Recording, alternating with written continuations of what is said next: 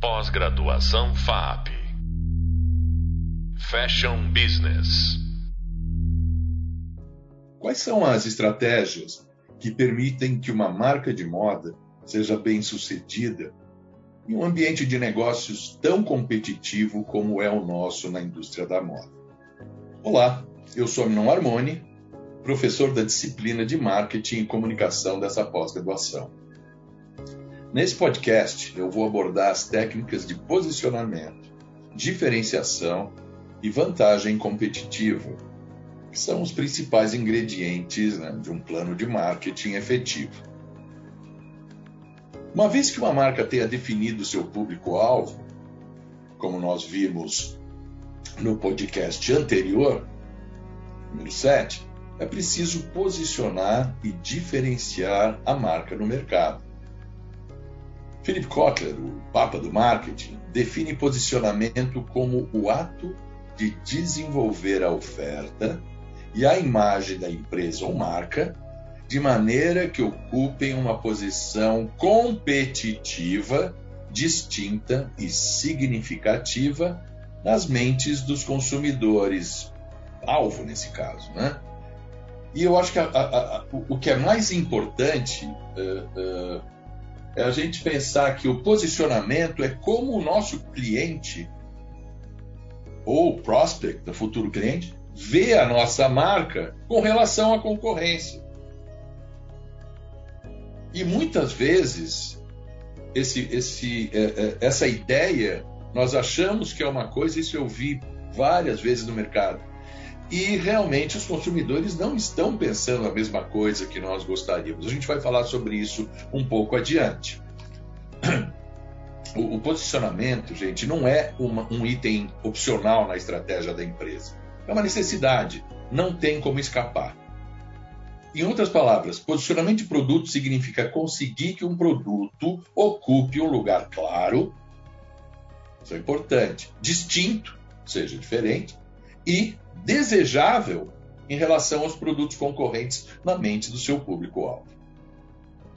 A estratégia de posicionamento ela pressupõe que a gente consiga identificar essas vantagens competitivas e, em cima dessas vantagens competitivas, nós vamos construir a posição da, da nossa marca, que, em outras palavras, é a diferenciação com relação às marcas concorrentes.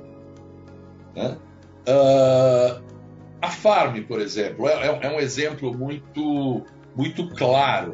Né? Quando a gente pensa na Farm, a primeira coisa que se vê, isso aí é fruto de, de, de muitas palestras e, e, e perguntar para todo mundo como é que eles veem a Farm. Uh, as salas de aula, eu venho fazendo isso há um bom tempo, que é uma marca muito interessante. A questão da maioria dos produtos da Farm terem cores vibrantes e serem estampados, né? normalmente com, com flores, uh, uh, coisas da natureza e natureza tropical do Brasil. Então, isso, isso faz com que ela se diferencie muito. É claro que isso é óbvio. Nós temos exemplos, por, outros exemplos são a própria Prada, que utiliza muito uh, os materiais sintéticos de uma forma muito interessante. As marcas e seus produtos são percebidas pelo consumidor como um conjunto de atributos tangíveis, assim como intangíveis, cada um deles com um grau de importância relativa intensidades diferentes. Por exemplo, um jovem pode preferir a compra de uma calça jeans da marca americana Seven for All Mankind por causa do caimento que valoriza o seu corpo mais do que as outras marcas concorrentes. E isso, gente, também tenho visto através de pesquisas informais com alunos e através de palestras. Ou seja, a Sever valoriza o corpo da mulher, principalmente, mais do que as outras marcas concorrentes. E também a gente não pode esquecer porque essa, eu vou dizer, é um aspecto tangível, mas também porque a marca é uma marca cool, bacana, né? desejada, descolada. Já uma outra pode preferir a marca porque a sua chefe ou suas amigas acham bacana e ela quer ter, por exemplo, aceitação no grupo, ou porque ela veste bem, várias, várias uh, razões. Da mesma forma, uma cliente da Riachuelo compra um jeans por causa do preço bom e também porque ela acredita que a Riachuelo é uma marca de moda. Ela tem confiança mais do que as concorrentes. Uma outra, por exemplo, pode preferir comprar na Renner, porque a qualidade percebida é, é melhor. O preço é um pouquinho mais caro e a marca também é bacana, nessa ordem. Né? Então, enquanto a Renner, uh, desculpe, enquanto a Riachuelo, eles veem uh, que é uma marca mais barata, mas de moda, na Renner, porque a qualidade é melhor né? e a marca também é bacana. Os exemplos aí podem ser: uh, a Renner se posiciona com o slogan: Você tem seu estilo.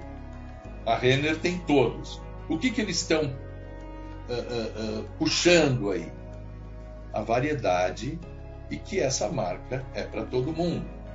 A palavra moda não entrou, mas entrou a palavra estilo que remete de alguma, de alguma forma uh, à moda. A CIA, use e abuse, e também hoje é clique e abuse. Né? E a Riachuelo colocou a palavra uh, que ela quer enfatizar, que é moda. Viva a moda. Né? Agora, uma coisa importante é que nós estamos vendo aqui três marcas do, vamos dizer, do fast fashion brasileiro, né, nacional, que focam no mesmo segmento de mercado, de uma forma geral, mas têm posicionamentos próprios e diferentes que eles querem ocupar na cabeça dos consumidores. A diferenciação, ela compensa, mas ela só compensa se o consumidor percebe uh, essa, essa diferença e considera ela determinante, ou seja, que seja muito importante ou importante para ela ou ele. Em moda, especialmente, onde o consumidor compra emoção mais do que os elementos tangíveis, entender qual é a importância percebida dos atributos do produto e da marca é fundamental. A questão aqui, e por isso eu considero a, a, a moda fascinante, é que a gente está vendo a natureza simbólica do produto de moda e a gente pode dizer que uh, uh, a concorrência acontece entre as mensagens mais do que entre os produtos. Isso é muito interessante, esse conteúdo simbólico e como trabalhá-lo, através da comunicação, é claro.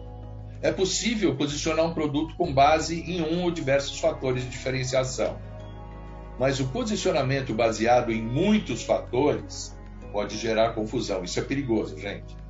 Né? Ou descrença. Nossa, o que, que é ela? É, é, oferece tudo. Né? O que a gente tem que fazer é ver o que é mais importante. Ela deve escolher entre todos esses atributos e ver quais são os mais importantes para o nosso cliente, para o nosso público-alvo. A atividade de posicionamento para organizar isso, ela, ela, ela consiste em três etapas. A primeira etapa é identificar as possíveis vantagens competitivas da nossa marca. Quais são? Ou seja, nós vamos uh, elencar. Depois, nós vamos escolher. E no caso é a segunda etapa, que é a escolha das vantagens competitivas certas. E com isso, finalmente nós vamos poder selecionar a nossa estratégia de posicionamento. A diferença entre produto e marca né, é a seguinte: o produto é o que a empresa vende, enquanto a marca é o que o cliente compra. Eu gosto muito dessa frase. Né? São, são, são algumas frases que marcam a gente, mas é o seguinte: a gente, quando está pensando, a gente está fazendo um produto, todos nós. Né? Então a gente está pensando no produto, é o que a gente quer vender, nós vamos fazer o preço, isso, aquilo, aquilo outro.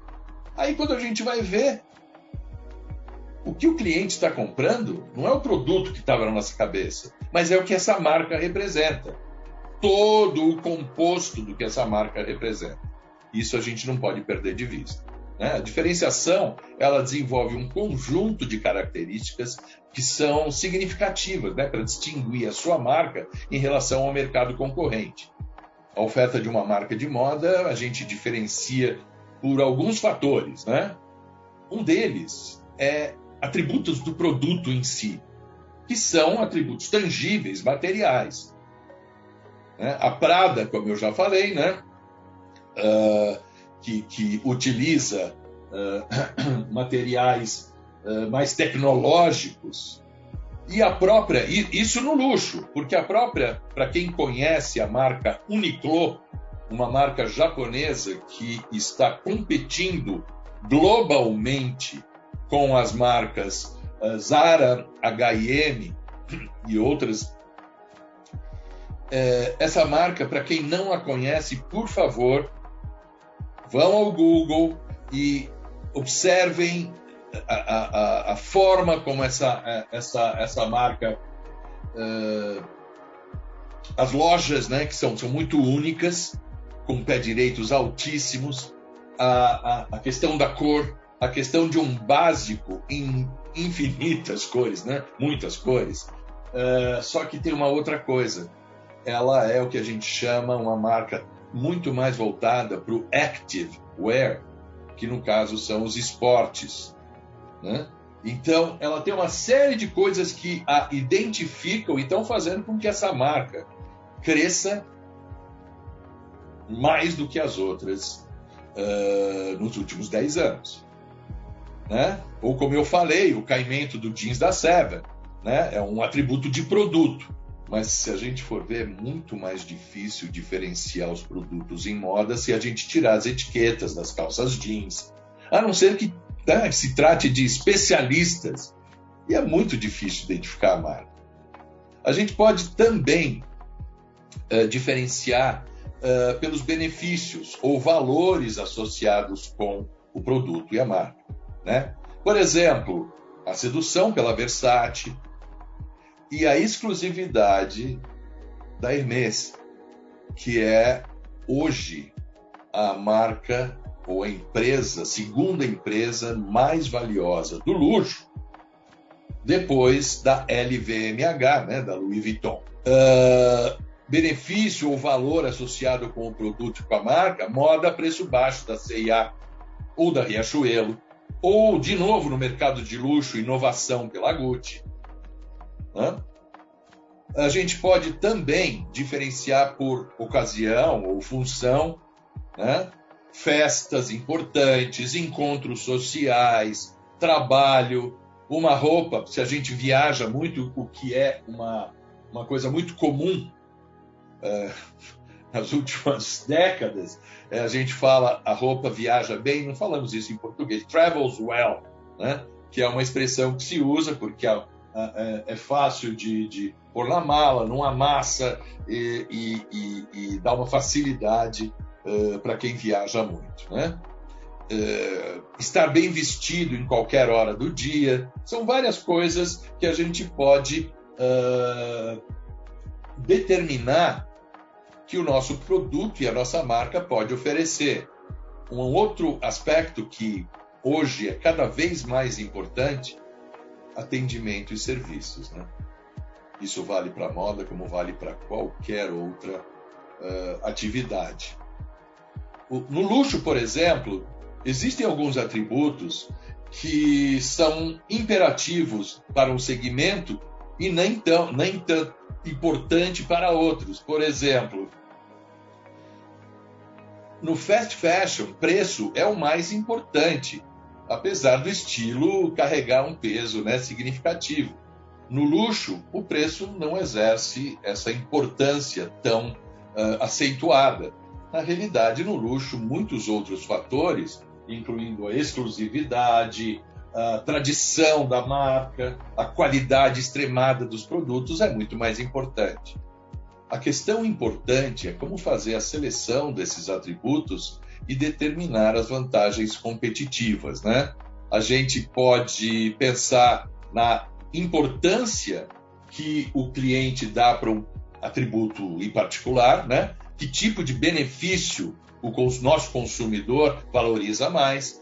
Se é status, se é acessibilidade, estou dizendo preço, se nós vamos ter que identificar quão importante isso é para os nossos uh, consumidores. Superioridade.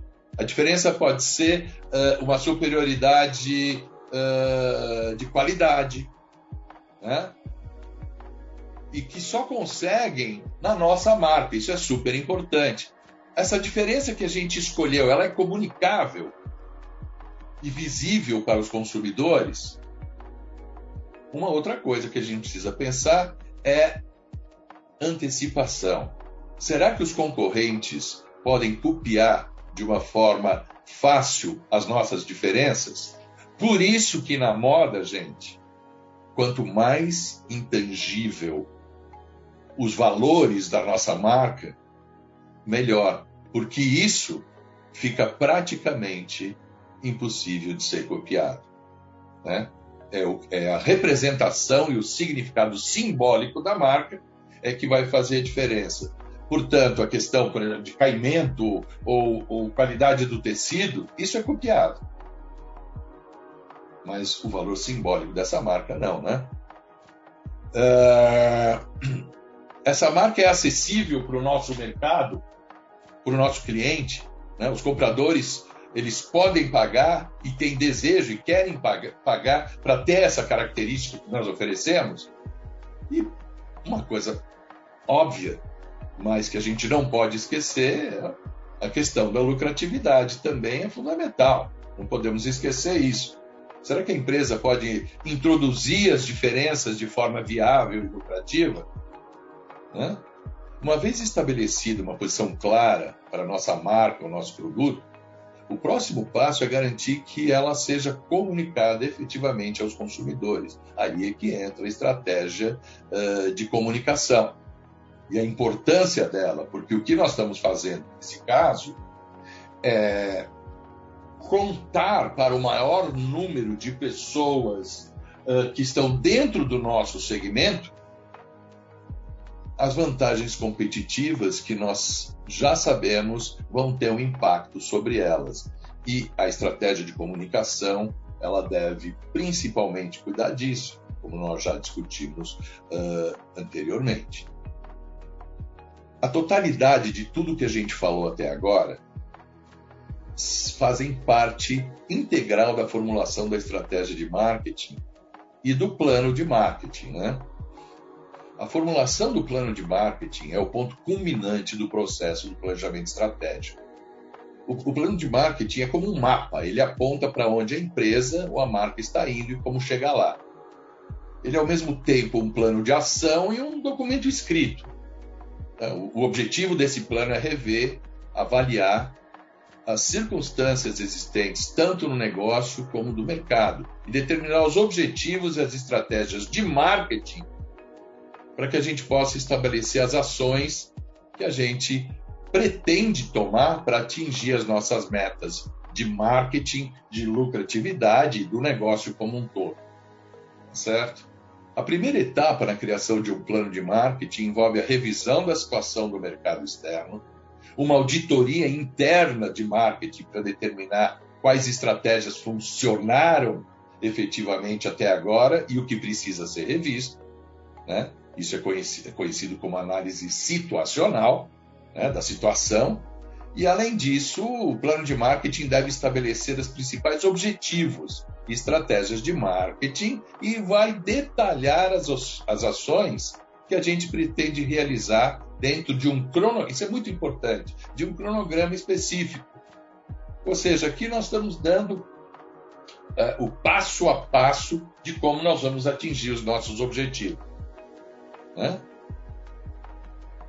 Embora o plano de marketing seja uma entidade separada do plano de negócios total da empresa, eles estão absolutamente interligados. Juntamente com os objetivos financeiros e operacionais, o plano de marketing uh, é um componente chave para a elaboração desse plano de negócios e muito importante para que esse plano seja efetivo e que guie a empresa em direção, claro, ao sucesso. E com esse conteúdo, encerramos os podcasts da disciplina de Marketing e Comunicação de Moda. Mas vocês podem se aprofundar em todos os temas da disciplina no nosso hub de leitura e, no final, realizar a atividade proposta no hub prático. Bons estudos! Pós-graduação FAP Fashion Business